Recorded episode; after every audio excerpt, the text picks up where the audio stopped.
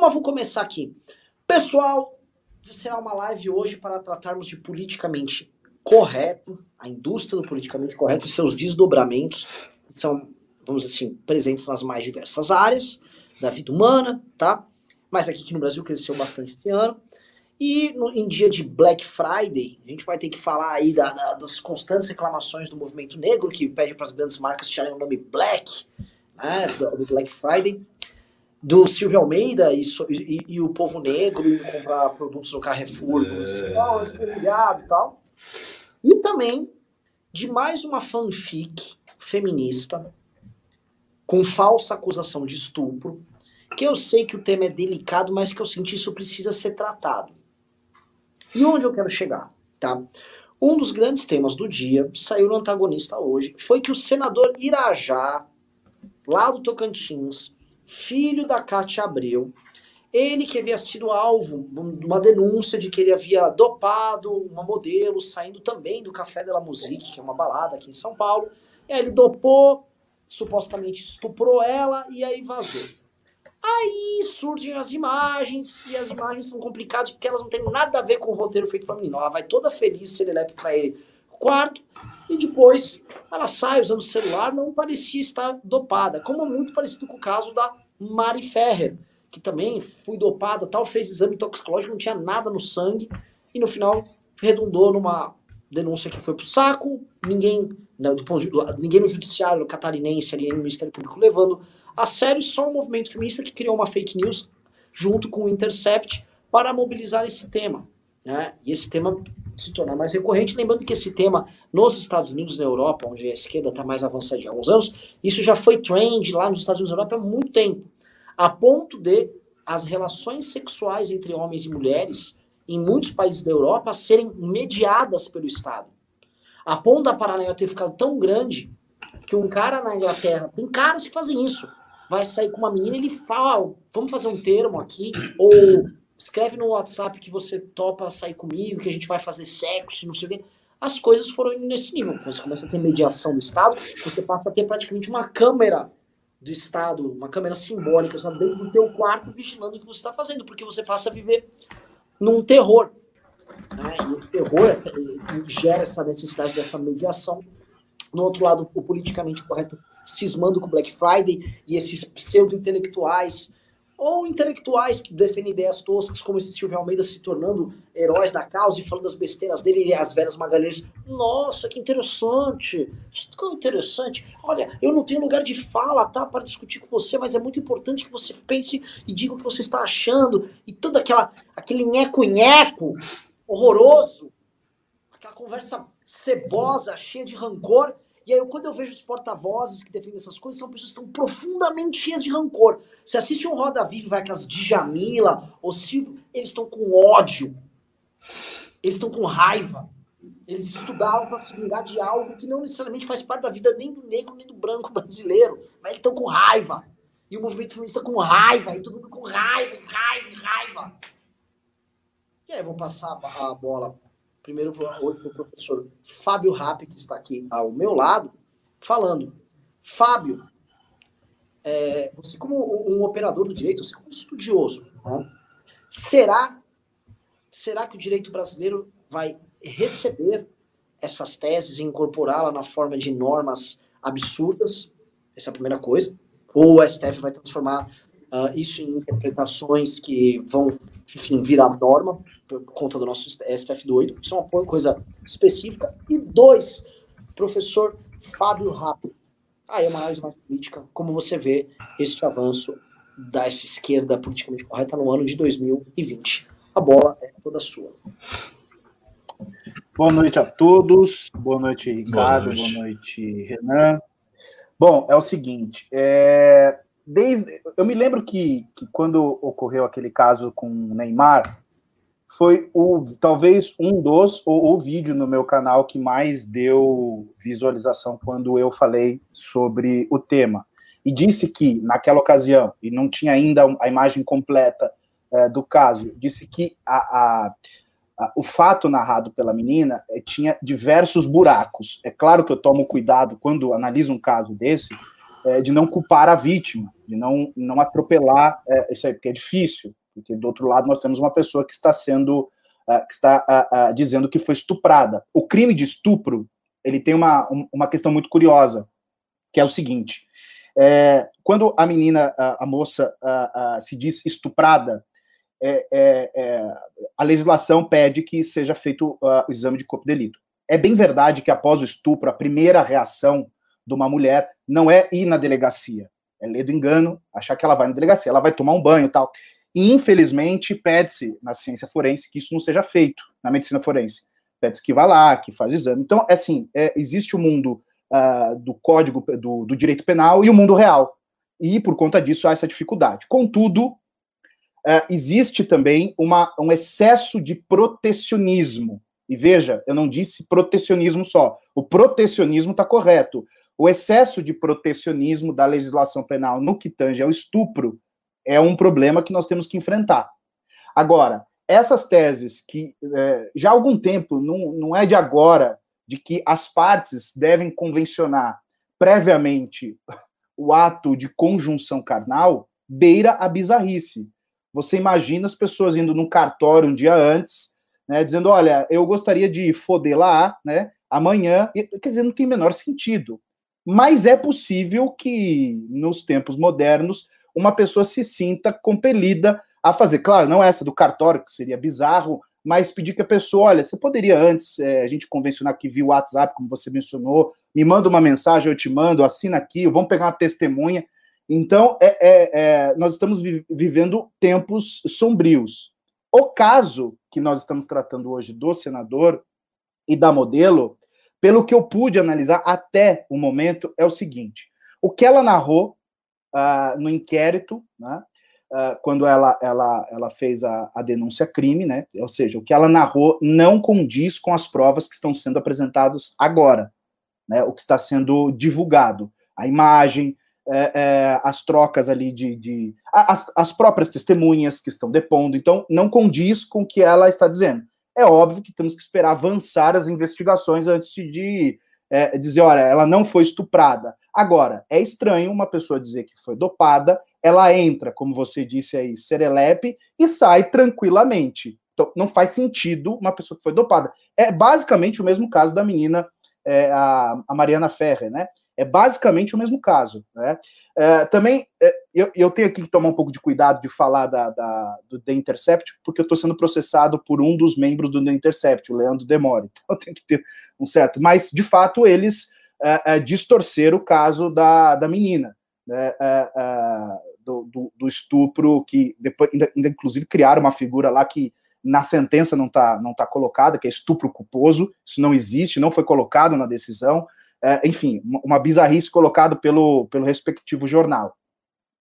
Com relação a Black, a Black Fraud aí, é, enfim, esse movimento, eu me recordo que quando teve a, a o Roda Viva, a gente estava no grupo e eu mandei uma mensagem seguinte, eu disse que o Silvio, eu já tive várias oportunidades com ele é, é de me encontrar, principalmente na USP, ele foi aluno do professor, tô até com o livro dele aqui, o o Leandro Mascaro, eu acho que você teve aula com ele, Renan, é um filósofo marxista, assim, ao extremo na, na PUC, e ele foi aluno desse cara. A diferença dele pro, pro Mascaro é o seguinte, o Mascaro, ele infelizmente não, ele é muito inteligente, mas ele não consegue controlar a emoção, o Silvio sim. E aí é o cara mais perigoso, porque a fala dele é mansa, né? Então, já faz algum tempo que ele anda comendo pelas beiradas do movimento negro, do movimento é, marxista, ele tem um grupo forte na USP, no Mackenzie, em que ele, é, eu não sei agora, mas semanalmente eles se encontravam. Então, assim, ele é um cara que não está começando agora, ele estava formando um grupo esperando essa brecha. Então, com, com essa abertura aí, e aqui no meu, no meu entender, pode ser que eu esteja equivocado, com por conta do bolsonarismo ter é, é, estepra, é, estrepado à, à direita, ele aproveitou essa, essa racha e conseguiu encaixar o discurso dele, que é manso na voz, mas é, é bem extremado. Professor Rick Almeida. É, você deu uma análise bastante completa, Rafa. Gostei do que você falou. Bom, o que, que eu acho que acontece? Eu acho que está já há alguns anos havendo uma epidemia de denúncias falsas de estupro. Né? E isso é muito negativo, porque é negativo sob vários aspectos. Primeiro, isso é muito ruim para a mulher que efetivamente foi estuprada, porque na medida que você tem uma epidemia de denúncias falsas, as pessoas começam a desconfiar dos relatos, e aí já começa a ter uma certa desconfiança, a mulher que foi efetivamente estuprada vai ter dificuldade de provar a versão dela. Não dificuldade do ponto de vista eh, dos exames, nem nada disso, mas o, relato dela será recepcionado pela sociedade já com uma certa desconfiança, porque você tem muitas, uh, muitas denúncias falsas de estupro. Então, isso é ruim para a mulher que foi vítima de estupro. Isso também é ruim, obviamente, para os homens. Né? Você cria uma situação em que todo mundo está mais ou menos preocupado e tenso, e a qualquer momento você pode ter uma relação sexual, a mulher não gostou, ela pode denunciar, ou o cara é rico, ou o cara tem condições, se ela quer denunciar falsamente para obter alguma vantagem. Essa é a realidade, isso acontece. Né? E quando a gente pensa em estupro, quase sempre que nos vem à mente é aquele exemplo paradigmático do estupro Tá a menina andando pela rua, o cara chega, aborda com uma arma ou com uma faca, bota ela em algum lugar e a estupra. Ou a menina está dentro de casa e o padrasto força relações sexuais, ou o pai força a relação sexual, porque isso acontece bastante. Então, isso é estupro, isso a gente sabe, isso é claramente o tipo penal. Agora, dizer que você bebeu, você transou, e daí você não teve o consentimento, você estava muito bêbado, é estupro Aí, aí já, já, já começa a, a vulgarizar a própria noção de estupro. Começa a se simplificar a noção de estupro. A gente sabe que isso está acontecendo. Infelizmente, também, as meninas estão caindo nesse discurso.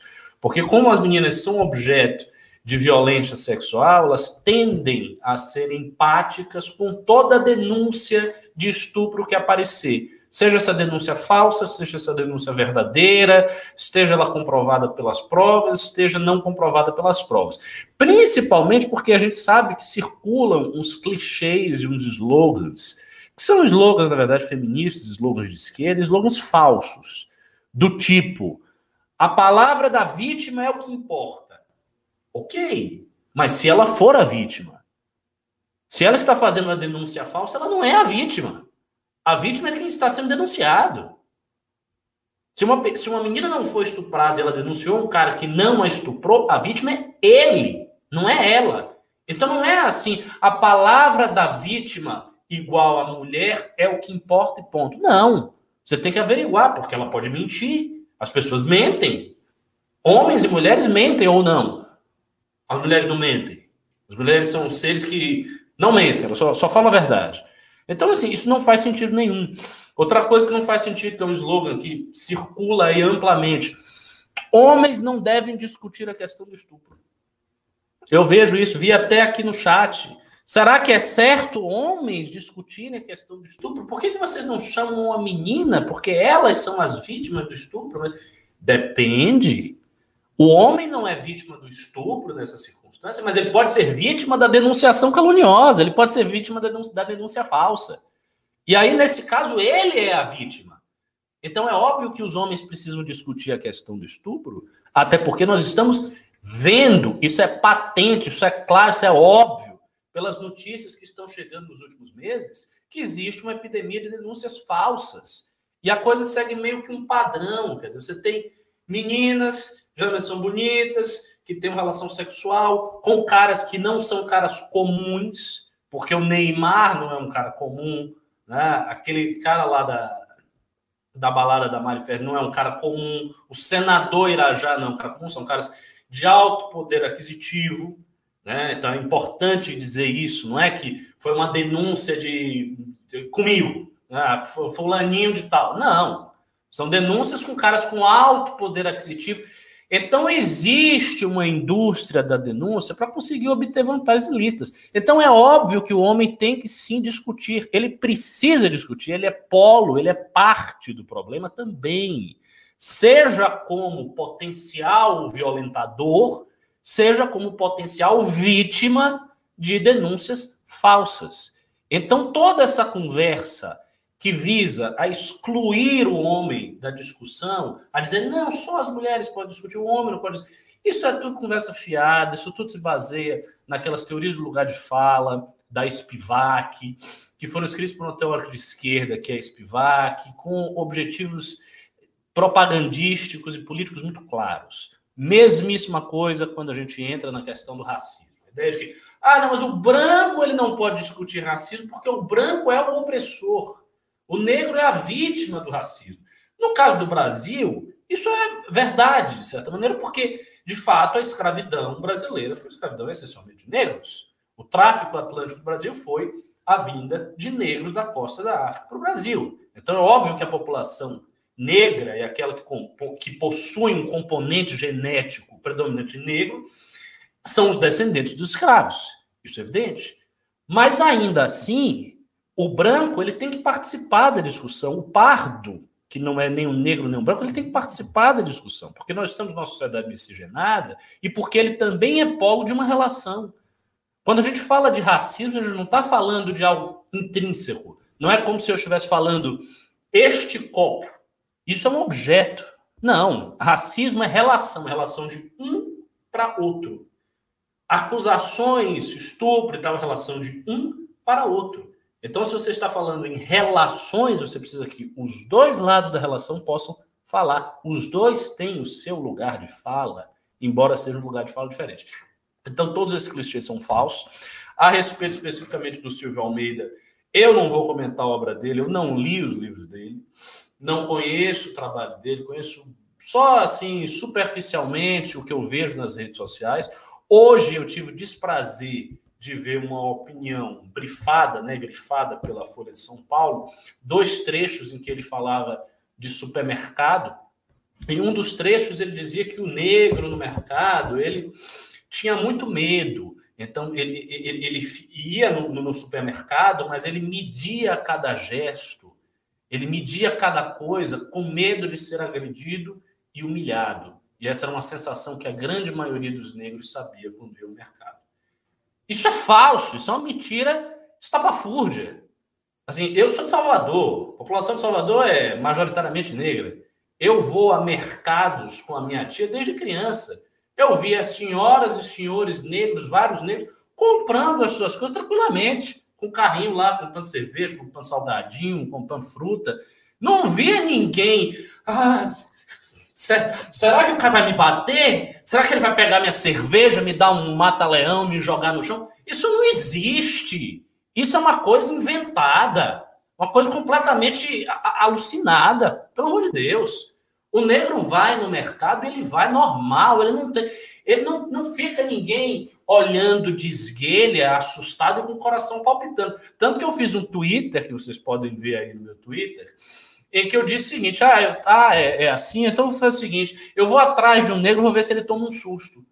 Porque se o cara tá tão apreensivo que alguém vai bater nele no mercado, que ele está fazendo compras, é claro que isso é falso. O que existe, e aí isto é verdade, é o seguinte: se vier uma pessoa maltrapilha no mercado, pessoa mal vestida, né, com aparência do que se chama de um pivete, aí sim, aí os seguranças ficam de olho, aí rola aquela tensão, aí os próprios clientes ficam desconfiados porque eles acham que, que aquela pessoa vai roubar. Como a população negra é a população mais pobre, por razões históricas evidentes, foi a população escravizada, e depois da abolição da escravidão, que aconteceu no final do século XIX, não houve nenhum programa consistente de inserir essas pessoas na economia, as pessoas foram para favelas, para o cortiço.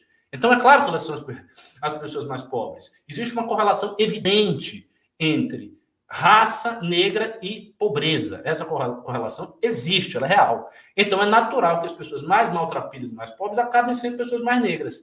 Então, quando essas pessoas estão no mercado, aí sim existe uma desconfiança dos seguranças, dos outros clientes e tal. Isso se aplica a esse caso. Mas o negro normal, vestido normalmente, como eu estou vestido, como o Renan está vestido, comprando as suas coisas, ele não fica com medo, ele não está apreensivo, ele não está olhando de esguelha, ele não acha que ninguém vai chegar e vai descer a porrada nele e vai roubar as compras dele. Isso é uma coisa totalmente sem sentido. Os caras compram no mercado normalmente andando de chinelo. Isso não tem sentido. E o cara escreve isso no artigo da Folha. Ele escreve isso. E é um estudioso do racismo, que tem inúmeros livros publicados. É um cara que sabe do assunto e ele tem a disfarçatez de escrever uma coisa que é obviamente, manifestamente falsa. Então, o que a gente está vendo nesse politicamente correto é mais do que é, simplesmente o ódio de raça, o ódio feminino. A gente está vendo mais que isso. A gente está vendo uma coisa que o Olavo de Carvalho já alertava, ele sublinhava muito, que era o seguinte: essas agendas elas visam, em última análise, a quebrar a capacidade humana de perceber a realidade as pessoas começam a ter dificuldade de enxergar a realidade. Porque coisas óbvias são adulteradas ideologicamente, e aí você começa a entrar numa pira que é quase uma loucura de não enxergar a obviedade. E muita gente, o pior é isso, muita gente de fato acredita nisso, introjeta essas ideias e acha mesmo eu vi, por exemplo, no comentário do Silvio Almeida, vários negros e pessoas até brancas dizendo: não, é isso mesmo. Os negros vão ao mercado e ficam morrendo de medo. Porque é, é sempre uma desconfiança. E não é. E a pessoa passa a sentir um negócio que não tem nada a ver com a realidade. Ou seja, as pessoas estão entrando em mundos fictícios, em mundos subjetivos, que são esquizofrênicos. E isso é a coisa mais grave de todas. Porque isso aí é destruir o laço existente entre a inteligência humana e a realidade, que é aquilo que nos define enquanto um homem. Então essas militâncias, elas são perigosíssimas, elas são militâncias da loucura. Essa é a verdade mais profunda delas. Maravilhoso. Aliás, o programa tá, tá assim, né? Olha, quem está aqui assistindo está sendo brindado, assim, com argumentos, construções. Olha, tô, tô amanteigado aqui. Para não falar que o negócio tá cremoso, tô amanteigado, tô gordura batida. Pedir pra galera, assim, novamente, não tem. Posso dar um dado, Renan? Posso, posso dar um dado? Assim, é, é, pode, ser, pode ser supérfluo, mas acho que é importante, pelo menos na minha opinião. É, o Silvio, ele, ele é filho de um ex-jogador de futebol. Então, assim, ele conhece a questão negra, assim, de vivenciar, mas ele não é, é eu vou falar uma coisa que pode irritar muita gente. Ele não é um cara que conhece a realidade uh, uh, no Brasil da pobreza. Isso ele não conhece. Ele conhece de ouvir dizer, de ler em algum lugar, mas ele não passou na pele. Eu não quero aqui me colocar em lugar de fala para eu não cair no mesmo erro daquilo que a gente está apontando. Eu cresci na Zona Leste, no extremo da Zona Leste. Meu pai foi pedreiro, já contei a história aqui várias vezes. Assim, ele não sabe o que é isso. Ele cresceu, assim, ele não sabe que andar no supermercado, conforme ele está dizendo, que, ai, ó, isso ele não sabe. Ele foi criado é, numa zona de São Paulo muito nobre. O pai dele, sim, passou por dificuldade, mas ele não.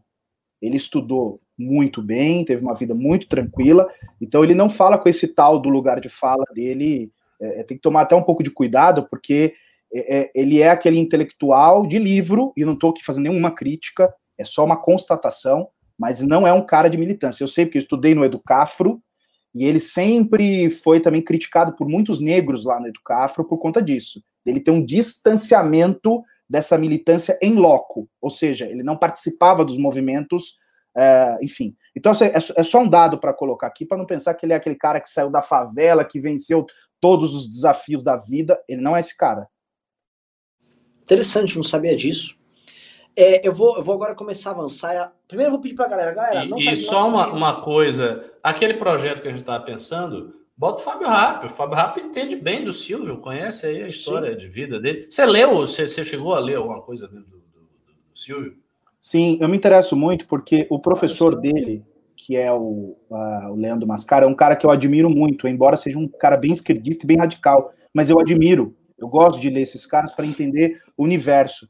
Então, a fonte da onde ele bebeu é uma fonte também que eu gosto. Então, eu acabo lendo muita coisa dele por, em razão dele ter essa parceria com o Leandro Mascaro. Muito bom.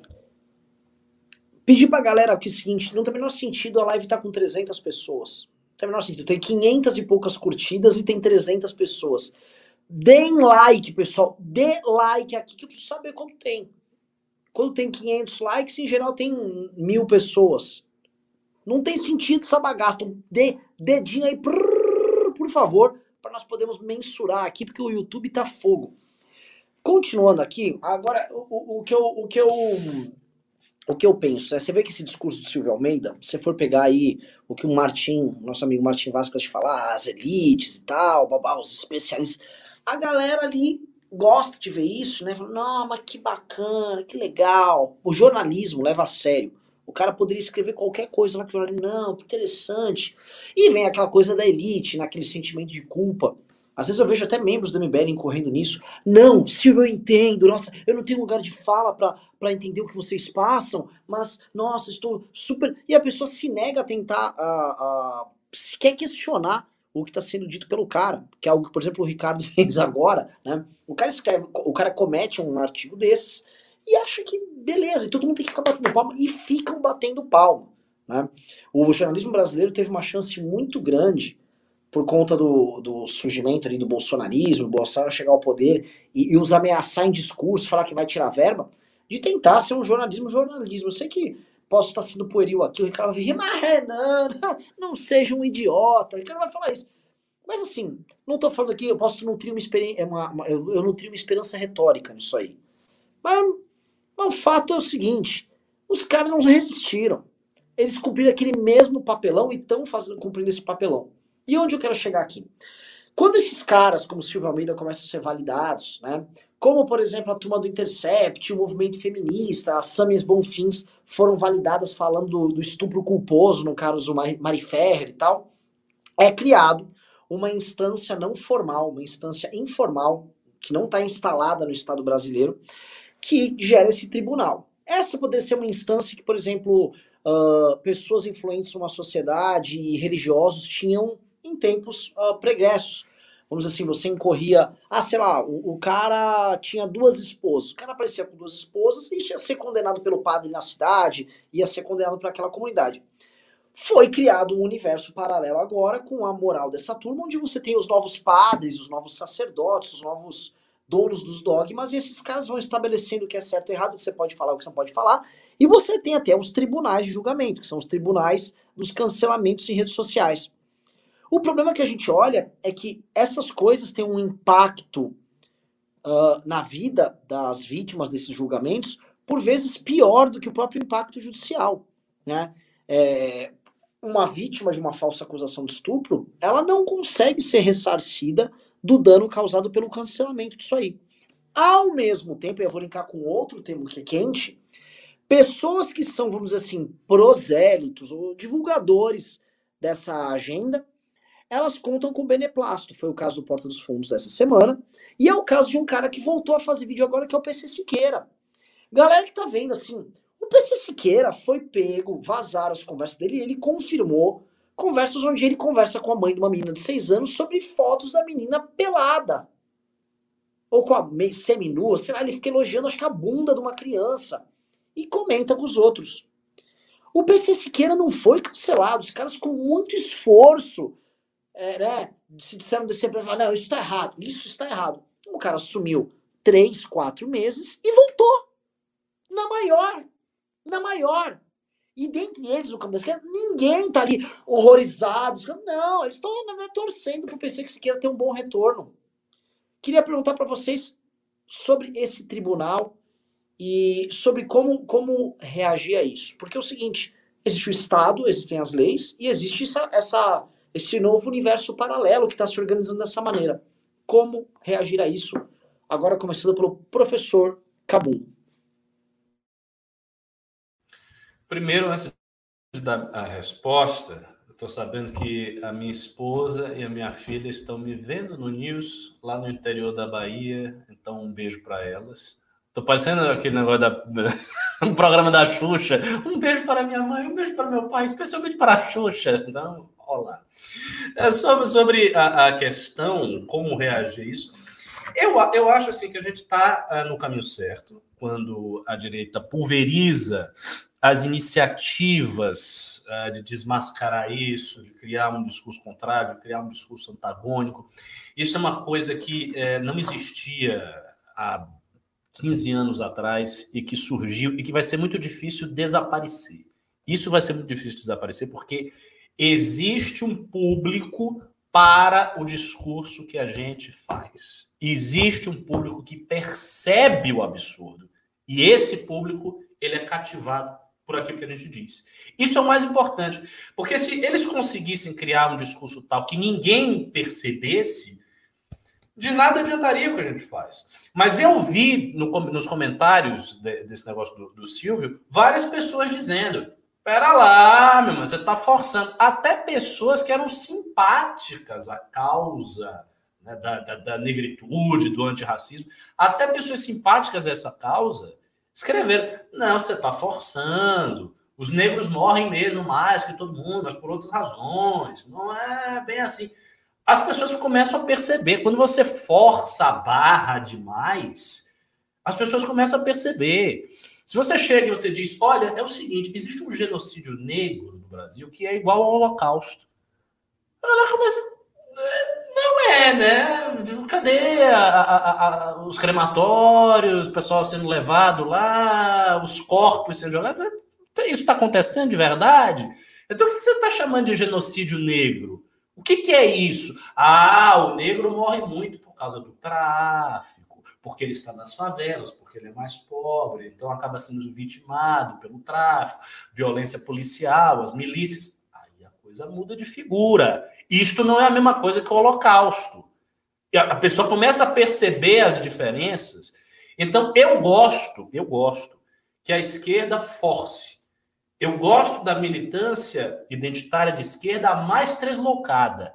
Eu não quero a militância suave, eu quero a militância treslocada. Eu quero a militância que diz que os, os brancos têm que ser assassinados, que tem um holocausto negro, que quando o negro anda na rua, ele toma um tiro de sniper. E eu acho maravilhoso, porque com isso eles forçam tanto que a galera sai desse discurso e chega para o nosso.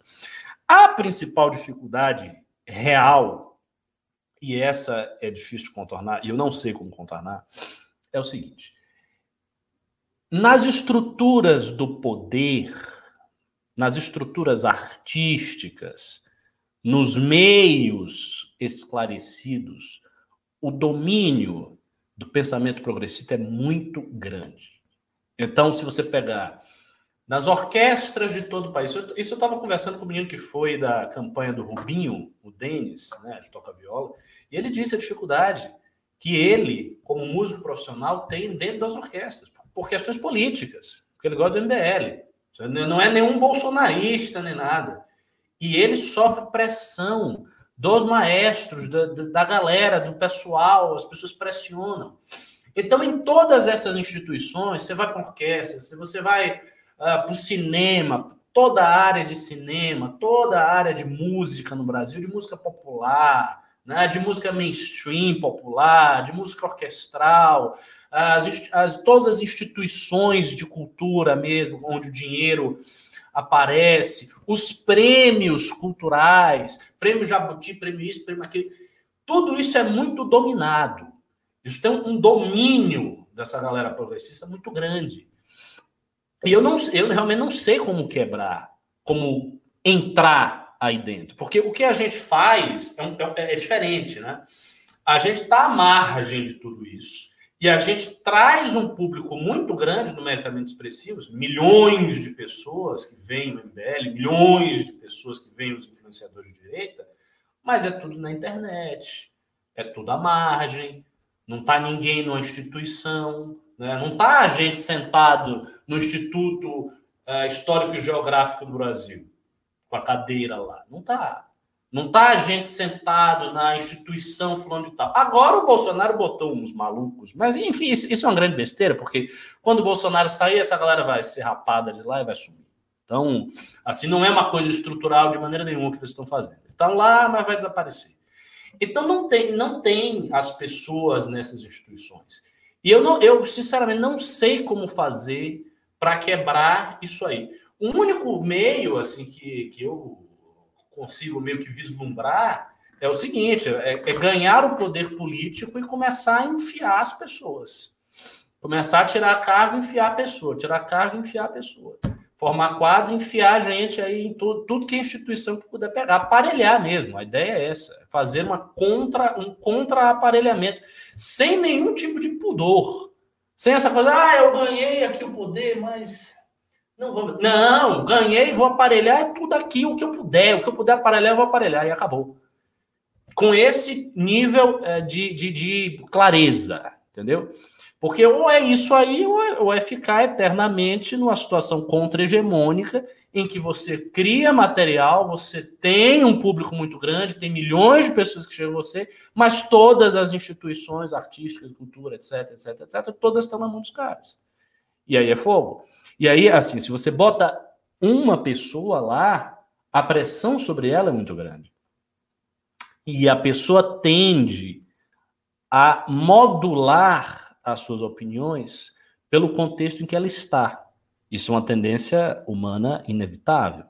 Então, ela vai modulando as opiniões. Se ela está num ambiente muito progressista, fica difícil ela falar certas coisas. Ela começa a filtrar, ela começa meio que se adequar.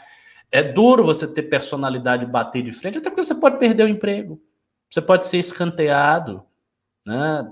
Você, você é um, sei lá, um, um músico para dar esse exemplo, ficar nesse exemplo. Aí você abertamente tem essa posição, você perde o emprego. Os caras lhe tiram. Acabou, perdeu o emprego. Fim. Vai trabalhar aí no orquestra de direito. Então, é, é difícil. É, essa situação é difícil. Mas o convencimento do público não é. A dificuldade maior é a institucionalização da força política que a direita tem que estar tá fora das instituições. Esse eu acho que é o grande desafio. Prof. Fábio Rabi. Complexo e bem explicado pelo Ricardo, e até me, me, me fez lembrar de algo aqui. Eu tenho muitos livros aqui atrás é, de concurso público, ou exame da OAB. Então, como eu leciono em cursinho, então, naturalmente, eu tenho que entender como essas questões são formuladas para aquele que pretende ingressar num cargo que caia uma matéria de direito. E aí o que me chamou a atenção que o Ricardo disse é uma verdade. Se você for começar a puxar o fio né, é, para entender onde está o problema, você pega, por exemplo, é, vou pegar aqui do Leandro Mascaro. Ele entende que o direito é um instrumento burguês que escraviza a sociedade. Em linhas bem bem simples. Aí esse cara, ele está lecionando na universidade, por sua vez, ele está formando os novos professores, os novos juízes, os novos, novos, novos. Aí esse cara sai da universidade e vai para o cursinho, vai lecionar isso lá. Esse cara vai para uma banca de um concurso, vai formular uma questão com essa. O cara que entra, ele até de repente tem um pensamento mais à direita, mas na hora que ele for responder a pergunta para entrar no concurso, ele vai ser obrigado a dar essa inclinada à esquerda. E aí ele vai entrar, vai participar de uma estrutura, Poder Judiciário, Ministério Público, seja lá qual for. Vou pegar aqui a mais progressista, a Defensoria Pública, né? E esse cara, e esse cara, ainda que tenha um pensamento mais à direita, ele vai ser obrigado a, a ele, ele, é levado por essa onda para continuar com esse pensamento. E aí o Ricardo falou uma coisa aqui que é muito séria, a gente precisa refletir mesmo, enquanto direita, enquanto um bloco. É, vamos aparelhar ou não, mas deixar isso muito claro. Porque é, é, a, política e o debate é feito de espaços. Na medida em que a gente fala, não, esse espaço aqui não, não, não, não vamos, não vamos ocupar porque nós lutamos contra esse. Bom, não vamos ocupar, então outros, e aí aqueles que a gente tenta combater no campo das ideias, essas pessoas ocuparão esses espaços. E a gente não consegue disputar ombro a ombro, porque é uma avalanche. Veja aqui que eu fiz é, é, três, quatro raciocínios e coloquei aqui o Ministério Público, a OAB e tal. É, a gente acaba sendo levado a ter que ensinar o cara, é, é, e essa ideia simples que eu, que eu disse aqui do, do Mascaro, que não é dele, mas é formulada pelo campo, pelo campo da esquerda, eu sou obrigado a ensinar isso, porque se eu não falar isso para o cara, e ele pode olhar para mim, mas pô, mas eu vi você lá no News falando isso, aquilo, aquilo outro, mas aqui você está falando, então, mas você quer passar na prova? Então, mas passar você tem que pensar assim. Então, uh, uh, levado isso para outras esferas, e veja, agora nós estamos uh, em mais lugares, em prefeituras, em, em câmaras municipais, É, a gente tem esse problema de ficar, puxa, será que a gente coloca dos nossos? Será que a gente, é, talvez, de alguma maneira, converse com o governo e coloque algum. De... A gente tem um pouco de receio de fazer isso daí, que parece que é um movimento muito parecido com o da esquerda e talvez vai deslegitimar o nosso discurso. Não, a gente tem que ocupar esses espaços. Nós temos que se manter, nós temos que insistir nessa ideia de ocupar espaços, fazer com que as pessoas acreditem que se nós não ocuparmos esses espaços, outros ocuparão e nós vamos ficar sempre aqui no discurso, no discurso, no blá blá blá.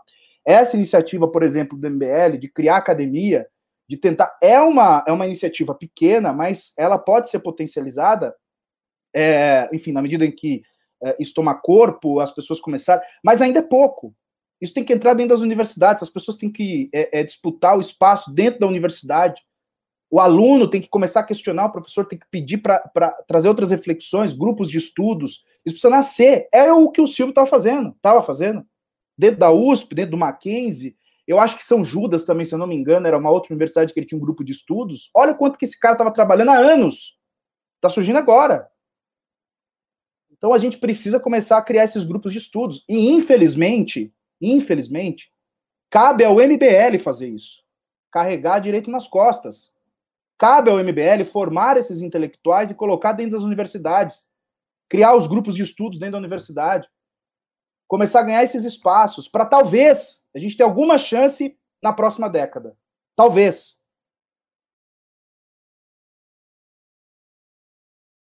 Grande ponto. É, agora, eu, eu só queria é. complementar uma coisa aqui, que é o seguinte: que tem, há, há, um risco disso aí. E esse risco eu vi muito bem na carreira do professor Rodrigo Jungmann, que é um professor universitário da Universidade de Pernambuco. Então, ele está exatamente na instituição. E qual foi o grande problema dele? O problema dele é que ele foi com tudo contra essa esquerda. Ele foi, ele foi com tudo. Ele fez uh, colóquio de exposição de atrocidades marxistas, coisas desse tipo mesmo. Ele foi com violência. O que, que aconteceu com ele? Ele foi atropelado pelos coletivos, pela esquerda, abaixo assinado contra ele, quebraram a sala dele, invadiram a sala dele, colocaram cartazes contra ele, as aulas que ele dava, as matérias que ele dava, chegaram ao ponto de partido de 30 alunos ter dois. Então, assim, o cara foi trucidado nisso aí. E ele não tá mais nessa pegada. Ele, tipo, deu uma recuada, tá fazendo o trabalho dele de tradução de John Stuart Mill, tá numa outra coisa. Então, também, assim, quando você entra na situação, você tem que entrar com sutileza. Porque se você for com muita. Não, vou aqui de peito aberto e tá acabado. Você vai ser atropelado, meu irmão. Existem vários mecanismos para destruir uma pessoa dentro de uma instituição, de uma instituição hegemonizada. Vários mecanismos. Não é a mesma coisa que você está no MBL falando aqui de boa. Que você está no, no seu canal do YouTube, que você fala o que você quiser. Ah, você pode ser pressionado, pode vir um processo, ok, mas se você está dentro da instituição, você está cercado por todos os lados. Então, há, há, uma, é, é preciso ter uma certa sabedoria nesse aparelhamento para a coisa não perder, não ficar muito agressiva, porque se for muito agressiva no início, você será derrubado, tenho certeza disso. É, era só isso. É, tem um caso famoso de um professor é, de direito lá da USP. Não sei se você lembra desse caso, o Fábio, que ele fez algum comentário, talvez positivo à ditadura militar. E aí ele foi praticamente enxotado da faculdade pelos próprios alunos. Eles fizeram um ato, invadiram a sala de aula na aula dele e ficavam batucando para não deixar ele falar e tal. É, teve casos. A, a Janaína Pascoal, ela teve pós-impeachment, quando ela prestou concurso para a cadeira de direito penal, ela não tô falando assim que ela deveria ganhar, não tô aqui para fazer julgamento, mas assim, foi a, a peça dela foi tratada com muito desrespeito. A tese dela, ela recebeu uma nota muito baixa e que não era normal, né, a, a, dessa maneira. Então, assim, esse tipo de coisa acontece, esse tipo de retaliação realmente acontece. Para quem, quem fez, estudou em universidade pública ou em, ou em faculdades que tem a presença de militância, por exemplo, a PUC é um caso clássico. Hoje em dia o aqui em São Paulo ficou assim, é, o Ricardo fez UFBA, eu fiz Sanfran, não lembro qual, qual você fez, Rap? Tem militância? Eu estudei na PUC. PUC, pelo amor de Deus, PUC, PUC pra caralho.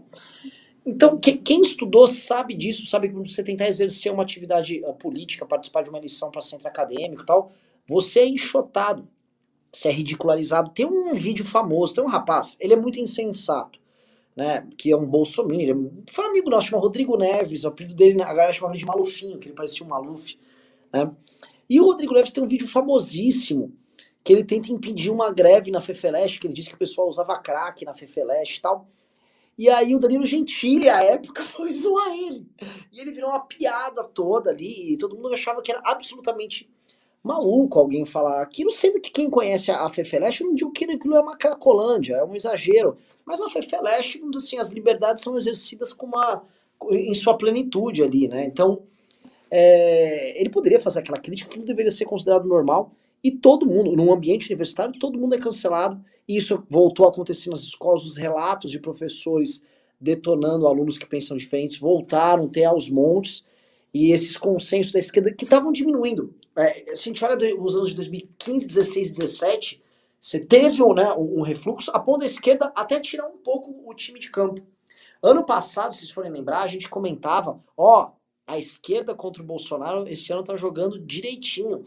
Que em 2019 a esquerda ficou meio que quieta, não lacrava, não tinha nada, não teve bundaço fora Bolsonaro, não teve nada. Só que quando pintou a pandemia, quando o Bolsonaro abriu muitos flancos, eu acho que o primeiro grande flanco aberto foi ali em janeiro, o negócio do cara do, do Wagner lá, tal, aquilo lá, aquele secretário de cultura, ali o Bolsonaro foi abrindo muito flanco, botou aquele outro cara da, do, da Fundação Palmares, e aí veio a pandemia, ele começou a se cagar todo. Acho que ali a esquerda falou, ok, abriu, ele abriu o flanco, vamos entrar. E ali a esquerda entrou, e aí o pêndulo não só foi porque a opinião pública também foi comprando parte dessas teses amalucadas, mas eu acho que é, a esquerda voltou a dar o tom dela que ela dava até 2015, e ela dava livremente. É, eu acho bom, eu, assim, se eu fosse falar para vocês, eu compro um pouco a tese do Ricardo, que é bom que volte a ficar malucado, é bom que eles voltem a, a expressar o que eles pensam, é bom que o Boulos seja candidato a prefeito e as pessoas comecem a se tocar, nossa, olha o que está acontecendo porque as pessoas elas deixam de ficar alerta. Eu acho que uma das coisas grandes que aconteceu em 2018, naquela eleição, foi que o público nosso, que não é dado a ficar militando permanentemente, ele achou que eu vou botar esse louco aí, ele vai dar um monte de berro aí e tal, ele tem uns militares junto, arma, e ele ia para cima disso e o Bolsonaro resolvia. Então as pessoas também terceirizaram um pouco a responsabilidade delas, achando que o Bolsonaro poderia fazer isso, assim como parte do eleitorado americano republicano uh, do Trump também achava que o Trump poderia tocar isso, que o Trump, não, deixa, fique tranquilo, eu estou drenando o pântano, né? Drenou porra nenhuma, coitado, se ferrou todo ali. E o, o bolsonarismo comprou a missão, né? o Olavi, eles acharam que, não, agora em 2019, deixa com a gente. E se cagaram todo, e não tô aqui para fazer, nem para falar desses caras muito, não. Tô aqui, mas para tentar ler, ler, o que a esquerda é, tá vendo, né? Porque assim, a esquerda viu que qualquer instrumento que havia pelo menos no debate, na opinião pública, no debate, para fazer frente a eles, tinha sido dizimado, e aí eles podiam vir com esse tipo de argumento e achar que se você se posicionasse de forma contrária, você era um bolsominion. O Holiday, nas eleições, quando tratou disso, eles já foram com os dois pés, foram para cima com tudo, coisa que eles estavam até evitando. Se vocês lembrarem, em 2019, os caras nem trataram do Holiday, só tinha o Ciro chamando ele de Capitão do Mato. E eles foram com os dois pés, porque esse tema agora virou quente, feminismo, não sei o quê. Eu acho que isso é bom. Eu acho realmente que isso é bom. Eu só acho que tem um perigo que a gente tem que se vacinar. A gente tem que saber ir bem para esse debate. E os, como é que eu posso falar, né? Os caricatos do nosso lado que venham aparecer, é, eles não podem, vamos assim, se tornar também o adversário perfeito né? Igual uma, uma caricata da, da esquerda é perfeito pra gente. A gente não pode vir novamente com as musas da direita, né? Com o policial bravo, com o cara que quebra a placa da Marielle, com isso, com o cara fazendo. Porque esses caras nos ferraram, né? Esses caras realmente jogaram três anos de trabalho, que inclusive, porra, gente do próprio olavismo, teve gente fazendo um trabalho bom e tal. Esses caras rasgaram tudo isso. E minha pergunta agora, a gente falou muito da esquerda, antes da gente começar os pimbas, que nem sei se teve pimba, galera Galera, assim, tá tendo um programaço hoje e a generosidade dos nossos doadores é, é nula. É, tô bem chateado com vocês aí do, do, do chat. É, vou, para fazer a última rodada antes de ir pros pimbas, vou passar pro professor Cabum agora. Ricardo, fala muito da esquerda.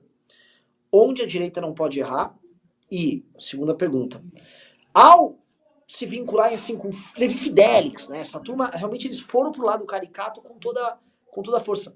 Será que a gente tem uma chance, ou posso estar sendo esperançoso de forma infantil, mas será que tem uma chance de que o eleitor já, o eleitor não só eleitor, o, o grande público já percebeu, tipo, olha, eu vou até o Constantino, mas daqui não dá para passar. Bola é tua. Então, eu, aonde a direita não pode errar? Em alguns pontos. Primeiro ponto ela não pode errar confundindo comunicação popular com discurso denso e domínio dos assuntos. Isso é uma praga epidêmica terrível na direita por conta da internet. Aí o nego faz uns vídeos dizendo que são engraçados, são bem feitos, tal, o cara começa a ficar grande, mas isso não significa nada. Não significa que ele dominou o assunto, não significa que ele sabe o que está falando mesmo, não significa que ele está preparado efetivamente para o debate, e principalmente não significa que a influência que ele está transmitindo é uma influência profunda, ou seja, que ela vai calar na mente do sujeito e ela vai persistir ali na cabeça do cara. As pessoas que são ideologicamente mais fixas, é, é, permanentes, são as pessoas que têm uma melhor formação. Isso é um fato. Se você tem uma formação mais ou menos, ah, eu vi um vídeo do Arthur, achei bacana, não sei o quê, eu sou aqui da direita, blá blá blá. Se a onda muda muito, se vem o PT e faz um bom governo, a pessoa fica tonta e já foi. Então, para você ter pessoas muito consistentes durante muito tempo, a formação delas tem que ser boa. Para a formação delas ser boa, elas têm que aprender com pessoas que têm boa formação e isso não pode ser confundido com comunicação popular, que é uma coisa que todo mundo quer, porque é uma coisa que dá seguidor, dá fama, a pessoa fica importante, pega mulher, pega homem, etc, etc. Então, essa é a primeira coisa. Distinguir isso aí, se esforçar em estudar, se esforçar em dar uma formação, botar as pessoas com a cabeça ali bem alinhada naquele negócio e não sair daquilo ali. Ou seja, você vai ser de direita, não hoje ou daqui a dois anos, mas sim daqui a 30. É isso que eu quero. Essa é a primeira, primeira ideia. Segunda coisa, ir com sutileza quando a gente vai para dentro das instituições. Não fazer o que o bolsonarismo faz, que é meter um cara lá e dizer: ah, os negros estão muito bem, a escravidão, a escravidão foi um, foi um bate-bola, que bobagem, os negros também escravizaram. Não, você não pode fazer uma coisa dessa. Você está indo com um discurso muito antagônico, muito exagerado, muito forçado, dentro da instituição, que você vai receber um pau violento da imprensa. Então não faça isso, seja sutil. Então essa é a segunda coisa. Sutileza, muita sutileza, muita sutileza. Se vai falar de tema polêmico e você está representando uma instituição, não aqui no News, que é um bate-papo informal, é uma coisa formal, seja bem cuidadoso muito cuidadoso com o que você vai dizer. Porque senão vão meter o pau em você e vai ter até gente da direita que vai meter o pau em você, porque o progressismo é dominante. Então, isso, isso é uma coisa que eles têm que lembrar. E os bolsonaristas não achavam isso porque eles achavam de forma ingênua que ah, os valores do brasileiro são conservadores. Então, eles estão com a gente. Não é bem assim. O valor do brasileiro não é tão conservador. O brasileiro é bastante progressista, como todo mundo no mundo. Talvez seja menos do que as populações esclarecidas da Europa e dos Estados Unidos. Mas ele, ele não é esse conservadorismo todo, não. O brasileiro tem como programa semanal assistir novela da Globo, irmãozinho. Você acha que não influencia, não? Que o cara fica ali, ele tá no mundo à parte? Não, influencia sim. Então não é essa coisa, ah, o brasileiro é conservador e ultraconservador, e os caras estão lá na Opus Dei, e estamos nós, e contra as feministas. Não é assim que funciona. Então, isso é um, foi um erro de interpretação da alma brasileira. Eles confundiram a, o, o, fato do brasileiro ser mais retardado, do povo, do povão, ser mais retardatário, porque tem menos escolaridade, perante pautas que são muito fortes em quem tem mais escolaridade, eles confundiram isso com um conservadorismo arraigado na alma da população brasileira. A gente não pode fazer, ter essa confusão. Então tem que ir com sutileza. E a terceira coisa é ao mesmo tempo que tem sutileza, também tem que ir com despudor. Ou seja, não ficar com frescura. Ah, não, a gente ganhou, mas a gente não vai, veja bem. Não é veja bem. Tem aqui as instituições, tem tudo que a gente pode botar, a gente vai botar todo mundo nosso e acabou. E quem não for nosso, se foda. Tem que ser assim, não, não precisa ter pudor. Tem que ir e, e abocanhar o que está lá para ser abocanhado. Então, sutileza no debate público, ausência de confusão entre comunicação popular e comunicação profunda, e mais comunicação profunda para que as pessoas tenham ideologias consistentes por muitos anos, e despudor na hora de pegar o espaço. Todo espaço tem que ser pego. Ah, mas a esquerda vai desaparecer. Pode desaparecer. Se a esquerda sumir, se não tiver esquerda nenhuma, eu estou feliz. Se todos os partidos de esquerda acabarem, acabou todos os partidos, não tem mais nenhum. Que bacana, que legal. Não tem que ter pudor, não tem que ficar com, com, com, com nove horas. Tem que pegar o que for necessário para pegar, e uma vez que esteja lá, muito cuidado na hora do discurso. É isso. Eu acho que esses três pontos aí resumem a coisa.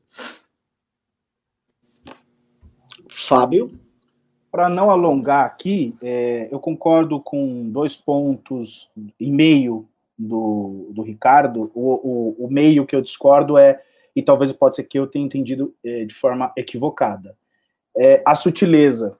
Estou aqui, é, principalmente aqueles que trabalham dentro de instituição de ensino, professor, portanto, e professora, é, eu não sei se a sutileza, aí, Ricardo, você pode interromper a qualquer momento se eu estiver fazendo uma interpretação equivocada.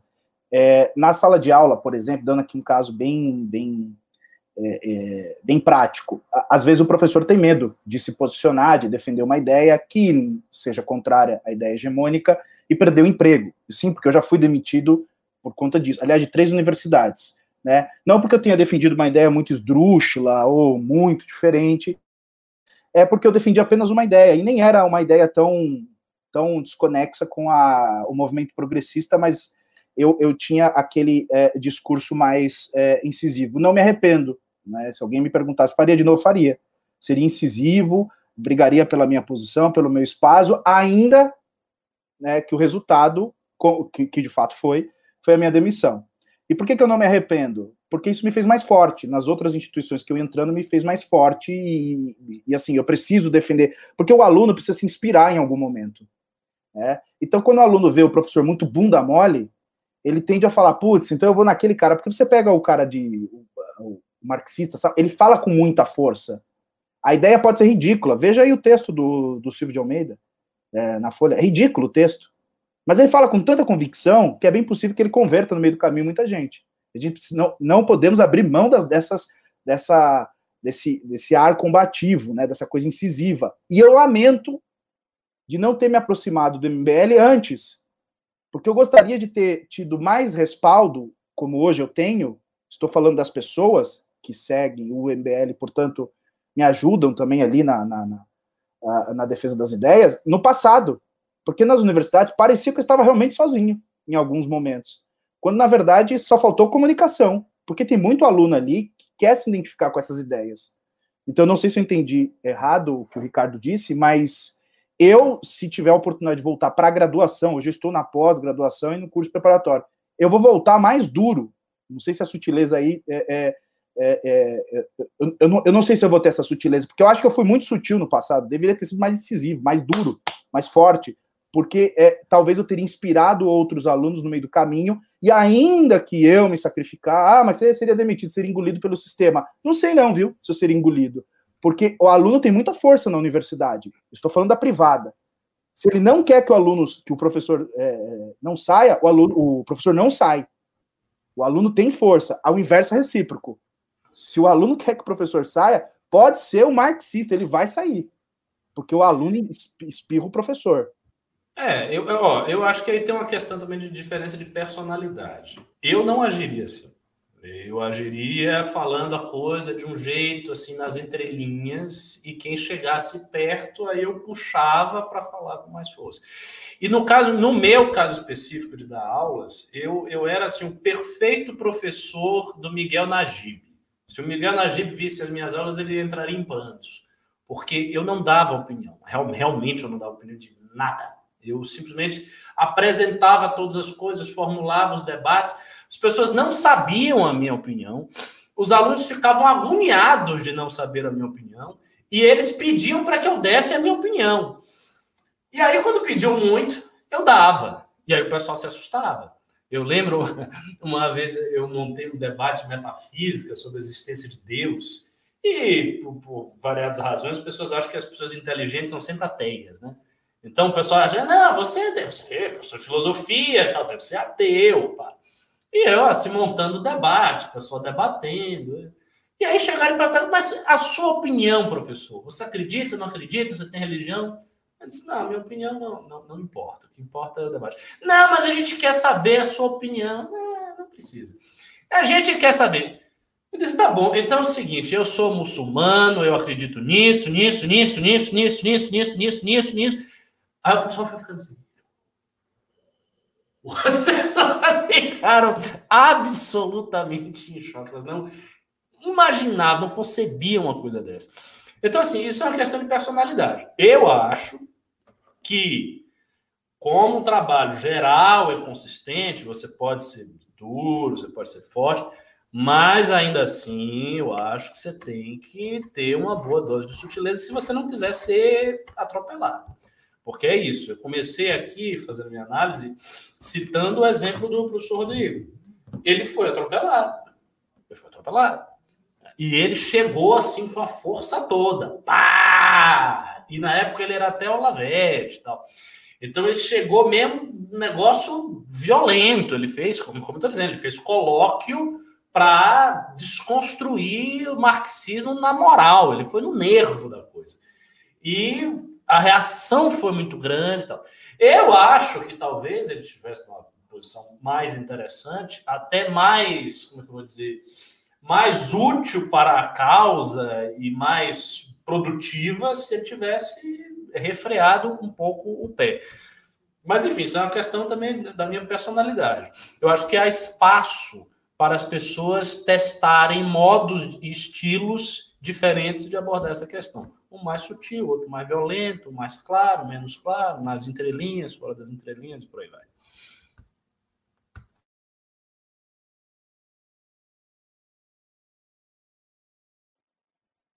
O Renan deve estar tá travando uma grande. Vamos pimbas, pessoal. Está discutindo com o Silvio Almeida. Vamos pimbas. Ah, alguém pode ler os pimbas? Que eu, eu não tenho acesso a pimba aqui. Uh, eu posso. Tá aqui com os, os pimba aqui. Vamos lá. Binho Top Doge. Ah, que nome engraçado. Binho Top Doge, do 610 ienes, inclusive com esse nome, ele é japonês, né? Binho Top Doge. Bora dar o super chat pessoal. Abraços nipônico, rapaziada. Abraços, abraços. Arigato. Uh, Draxis 32, do 5 reais. Pimbinha para falar bem da Constituição de 1988. Principalmente a parte relacionada ao estupro, que é muito bem definida criminalmente muita clareza. Uh, Felipe Donald, do 5 reais. Renan, você considera Bruno Covas um sujeito que tem convicção de esquerda ou apenas um fraco que cede à pressão de quem grita mais, como o PSOL e coisa pior? O, eu acho que são as duas coisas. O Covas ele tem que ser entendido como um cara que, assim, ele é um herdeiro político. Ele só é um herdeiro político, ele nunca tentou fazer nada muito diferente na vida dele. Foi um deputado federal inexpressivo. No, no impeachment foi inexpressivo. E aí uh, foi, foi aliado do Dória, foi visto do Dória, para que o Dória tivesse acesso ao grupo político do PSDB dele na disputa interna com o Matarazzo em 2016. E aí ele, acho que se separou da esposa ali quando ele virou vice-prefeito. E aí ele começou a ir para uma outra vida, curtir a vida, tal, blá blá blá. E aí ele se aproximou muito da esquerda, dessa esquerda lacradora, esquerda. Só, só pra você ver, ele trouxe setores do PSOL para dentro da prefeitura, tão logo ele virou prefeito. Né? Então, ele trouxe um tipo específico de esquerda e ele começou a comprar essa agenda, e eu acho que pelo oba-oba, por ter saído de um tipo de vida que ele tinha e adentrado outro. Ele adentrou num outro tipo de vida, adentrou numa outra realidade, e aí ele começou a fazer, viver isso. Não por convicções, porque eles não, não têm, mas muito porque é o que ele, ele virou. Né? Então, assim, não. A gente, é, é, é, difícil a gente estudar caras como ele ali, né? A gente que vem de uma, pessoas com convicções ideológicas. Se é mais fácil falar, sei lá, vamos falar do Boulos, vamos tentar entender o Freixo, porque o caso do Covas é, é um caso diferente. Assim, a, as pessoas que ele andam, o universo que ele faz parte, acabam moldando o que, o que ele pensa. Porque ele não pensa muita coisa de nada, não. Ele meio que foi levado na posição que ele tá. Exatamente. Eu acho que esses caras são muito levados. Ele vai, vai. E tem um detalhe também: esse pessoal da política mais tradicional, mais velha, eles acham esses discursos que a gente faz, até da esquerda, eles não têm muita paciência, eles acham que é enrolação. O que interessa é o negócio é o seguinte: a gente contar o voto aqui na mão, fazer vereador, entendeu? Ter base. Eles acham que a política se resume a isso. E aí, o, o, que ocorre? Eles, eles são, acabam sendo instrumentos da esquerda. Porque a esquerda hegemoniza a cultura, e mesmo com um cara lá que é de um partido tradicional, a esquerda está lá fazendo, tocando as coisas todas. Então é racismo estrutural para lá, é não sei o quê, é bababá. Essa é a situação que gente tem. Uh, Felipe Santos, do dois reais. Nasci branco, hétero e baiano. Tô alinhado. Veja, baiano é uma carta que você pode levantar aí da opressão, né? Você é Nordeste, o estado mais preto de todos. Eu tenho duas, né? Eu, tenho, eu sou baiano e sou é, muçulmano. Então, tenho duas cartas da opressão. Acho que até três, porque eu sou pardo com traços negros. Agora, o, o que foi? Que susto, é que você tá falando, sua esposa não tá aí. Você falou, eu tenho duas revelações, eu sou baiano e uh, quase que eu tomei um susto no caminho. Pois é. Então eu tenho três cartas da opressão. Eu acho que o rap aí é o pior, porque o rap não tem nenhuma carta de opressão. O cara é branco, hétero, loiro. É rap, já era. Sua, sua vida. O Renan é também. Como você sabe se eu sou hétero? Tá ah, até onde me conste, né? Mas. É, não, tô... não, parece muito, né? Mas. Diego Souza deu cinco reais. Renan, o MBL deveria adotar oficialmente a pauta da revolta contra as elites no Brasil.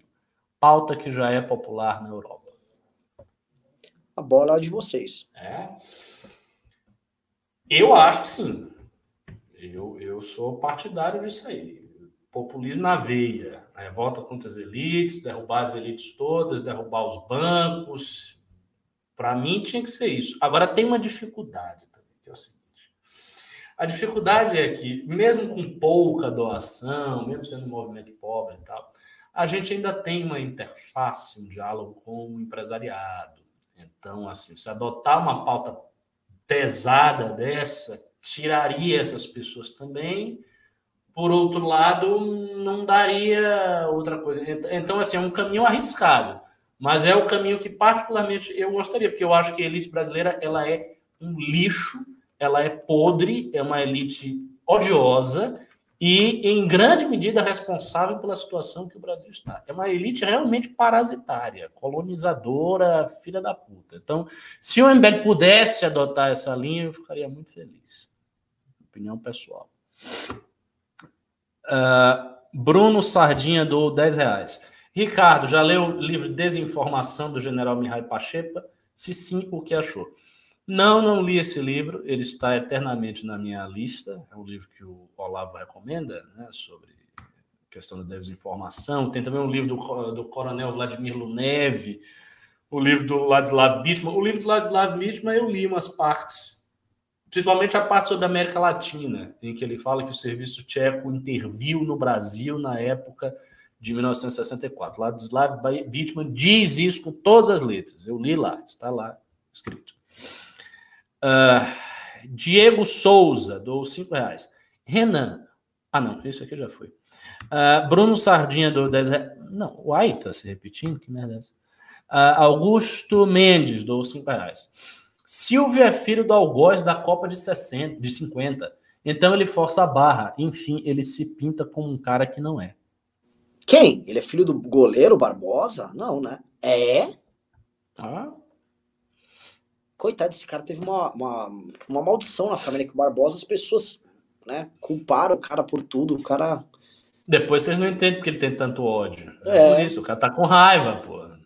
pai dele, só porque era preto, aí sacanearam e perdeu e tal. É, e, e criaram na época uma mítica de que o Brasil, para poder ganhar a Copa, não podia ter goleiro negro. É, Pô, aí você tem explicação biográfica toda. É, e aí criaram toda essa história. Porque todas as vezes que o Brasil foi, ganhou a Copa foi com goleiros brancos, né? Ah, ah o preto cara, não pode então ser. Vamos dar um abraço no Silvio Almeida. O que acontece? Aí, Essa história voltou a ficar forte quando o Dida foi goleiro da seleção brasileira em 2006. Né? E aí voltaram a, a requentar. O Dida era um puta goleiro tal. Então, talvez. E, não, e o, pai, e, o pai, e o pai dele era um goleiro muito parecido. O Dida era muito parecido com o pai dele, porque debaixo da trave é. Cara, é, era um puta de um goleiro. Era um goleiraço. Né? Era um goleiraço. É, é, que assim. É. é. É, é, é, tipo, é tipo o, o, Tafarel. Cara, não agarrava nada, mas na Copa 94, no, no último jogo, cara, cara era você lembra, o Tafarel, é, às vésperas da Copa de 94, ele tava jogando acho que no Parma, na Itália, era só frango. Ele tava mal pra caramba. Aí ele, não sei o que acontece, que põe ele pra jogar na Copa, nas duas Copas. Na Copa 98 ele jogou demais. O cara não, né, vai explicar. O peso da camisa. Uh, William Soares Paixão. Grande Ricardo, o nosso terceiro rocage. Agora, no fundo, eu não sei o que é um rocage. O que é um rocage? O Hokage, ele é uma espécie de é, não digo um líder feudal, mas ele era uma espécie de. Uh, era um guer grande guerreiro ninja que ele se torna responsável pela administração da, da vila, né? ali no universo do, do Naruto. Mas ele tinha que ter poderes e você tem vários perfis. Teve o primeiro, que foi um grande guerreiro, o segundo, que foi o, esse sucessor que também desenvolveu muitas técnicas, e o terceiro era um cara mais sábio. Acho que é isso que ele tá jogando para você. É... Uh, Marcos Paulo da Silva, do dois reais. O verdadeiro nome do lugar de fala é censura. Eu sugiro que vocês leiam um texto meu antigo no MBL News, se vocês conseguirem achar, que é a, acho que o título é há, há um lugar para o lugar de fala, em que eu defendo a ideia do lugar de fala e eu digo que a ideia do lugar de fala tem raízes conservadoras, mas eu faço isso com uma, uma inflexão. É um texto interessante. Uh, Eduardo Collins, do 10 reais. Falsas acusações de estupro são rotineiras graças ao nosso judiciário misândrico. Bateu forte agora. Prejudica as mulheres que são de fato estupradas. Prejudica. A vida dos homens que é destruída para sempre, ninguém fala, né? Você está comentando a minha fala. Eu falei da vida dos homens, né, meu amigo? Eu falei que prejudica as mulheres, depois eu falei que prejudica os homens. Lógico que prejudica os homens. E você sabe o que, que é o pior dessa história toda? O Brasil é um dos países que menos entrega, vamos dizer, homicídios solucionados, grandes é, é, assim, casos de, de que vai de estupro a homicídio, o Brasil não resolve. Nosso Código de Processo Penal é um desastre, nossa Polícia Civil e a organização dela como um todo é, é, é um desastre. Quem não quer mudar isso é a esquerda. A esquerda é completamente contra, é a esquerda e certa burocracia que existe tanto no judiciário quanto nas polícias. Eles não querem mudar essa bagaça. E isso está intrinsecamente ligado à, à, falta de resolução de problemas que envolvem minoria de negros, que são os que mais morrem, e mulheres, quando vítimas de estupro. A gente fala aqui do caso de estupro. Aí, quando entra, ah, não, mas aí eu quero discutir sociologicamente. Aí não entra no problema. E a grande tristeza é que a gente não está aproveitando essa oportunidade histórica que foi um governo de direita entrar e tratar desses temas de forma racional e está agora vindo sendo atropelado por esse discurso bosta.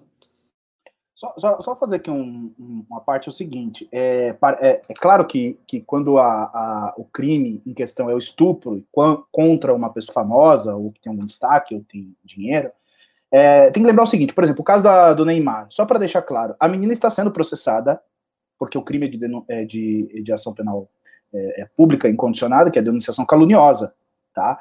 Ah, mas eu não, o fato de você não, não conhecer não quer dizer que não exista Tá? A denunciação caluniosa, ela, ela, ela, aliás, é um, é, uma, é um crime que funciona. Tá? É um tipo penal que funciona. É que talvez a mídia não cubra, como cobriu a, a, a, a denúncia de estupro do Neymar. Deveria cobrir. Olha, essa menina aqui, ela acusou o Neymar de estupro. Então, só que ela não provou, não era estupro, e agora ela está respondendo denunciação caluniosa. O Neymar está movendo uma ação de indenização contra ela na esfera civil. Só que isso não tem mídia. É, então, assim, não dá para dizer, ah, o Poder Judiciário. Não, funciona. Funciona. As coisas acontecem até meio que automático. Então, por exemplo, esse caso da Mariana Ferre. É, é claro que ali teve o processo, trans, é, é, é, ainda tá, tá, tem recurso e tal, mas depois, se continuar a ideia de que é, ela não foi estuprada, e, e, ou seja, ele foi vítima, ele pode mover uma ação civil.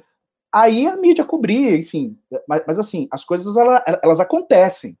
Né? Não quer dizer que ah, o judiciário. Ah, ah, porque não é o judiciário que, que dá a notícia de que o cara está sofrendo um crime, é, é, é, sendo vítima de uma denunciação caluniosa, um crime de estupro. É a mídia. O judiciário está fazendo o papel dele. O cara vai lá, apresenta uma denúncia, a menina vai lá, apresenta uma denúncia, e a coisa acontece. Se ela não provar, ela vai ser processada. Enfim, isso daí é, acontece normalmente. Opa. Uh, Augusto Mendes. Errei. O pai dele era um cara quase Barbosa. Ah, não era o Barbosa? O pai do... Ah, então não era o Barbosa, pô. Não, você tá mudo. Rápido, você tá mudo. Você disse que era o Barbosa. Mas vamos pro próximo, vamos pro próximo. Enfim. Uh, Marcos Paulo da Silva. Minha empresa contratou palestra da Djamila Ribeiro. Pois é, tem isso. As empresas contratam essas pessoas também. Entendeu? É muito mais fácil contratar Djamila do que contratar uma pessoa de direita. A pessoa de direita tem que estar muito bem, com um currículo muito grande, muito grande nas ao passo que eles vão contratando aí a galera de esquerda. Embora no caso dela específico ela seja famosa. Uh, Juan Simeão do dois reais. Como lidar com os meus colegas em uma universidade federal? Seja bacana, vá para as festas, seja um cara gente boa, pegue as meninas, não fique discutindo política nem nada. Se você for fazer alguma coisa política, que você se meta em um DA, num negócio institucional, ou faça um grupo de estudos. Mas não fique você tete a tete enchendo o saco do pessoal, porque senão a galera só vai achar que você é um imbecil, ninguém vai gostar de você, vão te isolar, você não vai pegar ninguém e você vai ficar com problema psicológico. Uh, Cristiane Norte, dos cinco reais. Fábio, ser obrigado a ter relações com o próprio marido ou companheiro também é estupro? Observação, não sou feminista. Não é não. Para homens e mulheres. Sim, estupro. Se o marido forçar a mulher a ter relação sexual, sim, estupro. Felipe Fredel doou 5 euros e 49. Obrigado pelo pimba. Fábio Rápido dando um banho de realidade. Muito contrariado. Tenho que concordar com a necessidade de ocupar espaço. Michael Rangel, do dois reais. Salve para Santa Catarina. MBL, minha inspiração. Tenho 16 anos. Salve, Michael. 16 anos é uma bela idade para você estudar. Eduardo Cador, do 1090, não agreguem a Joyce Mandetta no projeto BR 2022. Bem pontual. Sem Joyce sem Mandetta. Ah, não eu não sei, não, assim, eu não sei. O Arthur deu uma entrevista agora há pouco no Antagonista, né, onde ele falou várias coisas do projeto 22. Eu não vi ainda, então, assim, se ele falou da, deles ali, assim, a gente não tá conversando com ninguém, não, viu? Uh, Naldo Santos, dos cinco reais, excelente reflexão. Deve-se parar de apenas comentar o que já aconteceu e começar a pensar em executar ações efetivas que mudem o rumo da política. Isso aí. Marcelo dos Santos, novo membro, um dia sem ódio, um dia em vão, do dois reais. Quem do olavismo fez um bom trabalho? Eu sei quem são as pessoas que não são famosas.